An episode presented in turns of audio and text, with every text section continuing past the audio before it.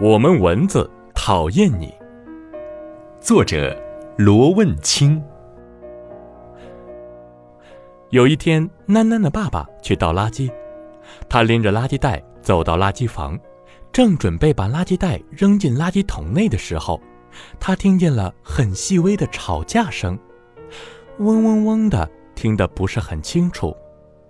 他停下来，站在那里一动不动，安安静静的听。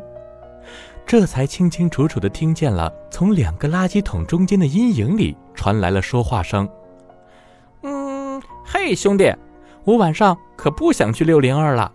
那家人每天都吃不少的蔬菜和水果，他们的血一点儿都不好吃。嗯，得了，哥们儿，六零二那家的小男孩就很喜欢吃莴苣和苹果，味道也还行吧，没有你说的那么难吃。”我同意。最难吃的要数三零一那家人的血，尤其是那家小女孩，她喜欢吃胡萝卜、菠菜、莴苣、苹果和葡萄。嗯，真是一个贪吃鬼。她的血是臭的。囡囡的爸爸到这个时候才发现，原来是几只蚊子在垃圾房里开会呢。他还是站在那里不动。他想听听啊，蚊子们究竟想干嘛？嗯，要说味道最好的，还是要数七零幺那家。嗯，真是美味呀。其中一个蚊子极力赞美道：“囡囡家就是七零幺室。”囡囡爸爸就听得更仔细了。嗯，对对对，我完全同意，完全同意。七零幺家那个小女孩基本不吃蔬菜，水果也很少吃。我去吃过她一次，嗯，真的很香啊。嗯，好吃是好吃，唉。一个蚊子长长的叹息道：“嗯，可惜他家装有纱窗，很难飞进去。就算是进去了，他家每天晚上都点蚊香，这可是个大麻烦。”其他蚊子一听见“蚊香”两个字，一下子就安静了下来。过了半天，一个蚊子鼓起勇气开口说：“嗯，蚊香不仅仅会害死我们，对他们人类自己也是有毒害的。我最近发现七零幺的爸爸点蚊香的时间越来越短，所以……”这个蚊子故意停顿了一下。“嗯，朋友们。”我们的机会还是有的。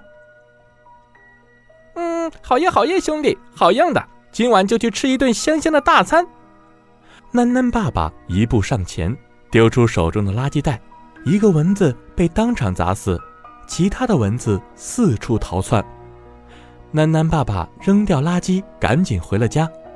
这是一件非常非常重要的事情，必须要和囡囡讨论一下，怎么对付这帮讨厌的蚊子。囡囡爸爸刚回到家，开晚饭的时间就到了。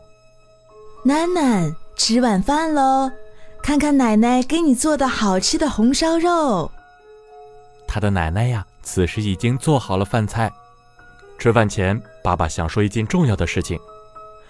囡囡的爸爸严肃地把刚刚听见的事情告诉了他。囡囡听完，非常非常生气，他没有想到蚊子居然这样坏。你们这些坏蛋！你们不喜欢多吃蔬菜、多吃水果的小朋友，我就偏偏吃给你们看。囡囡大声地说：“我今天晚上要吃很多很多各种各样的蔬菜和水果。”这顿晚餐，囡囡吃了很多蔬菜，饭后又吃了很多水果。晚上睡觉的时候，囡囡睁着眼睛等了半天，也不见一个蚊子，迷迷糊糊的。睡着了。第二天早上，囡囡一醒来就仔细的检查自己的手和腿，一个红点都没有。她还不放心，又仔细的照了镜子，脸上也没有一个红点儿。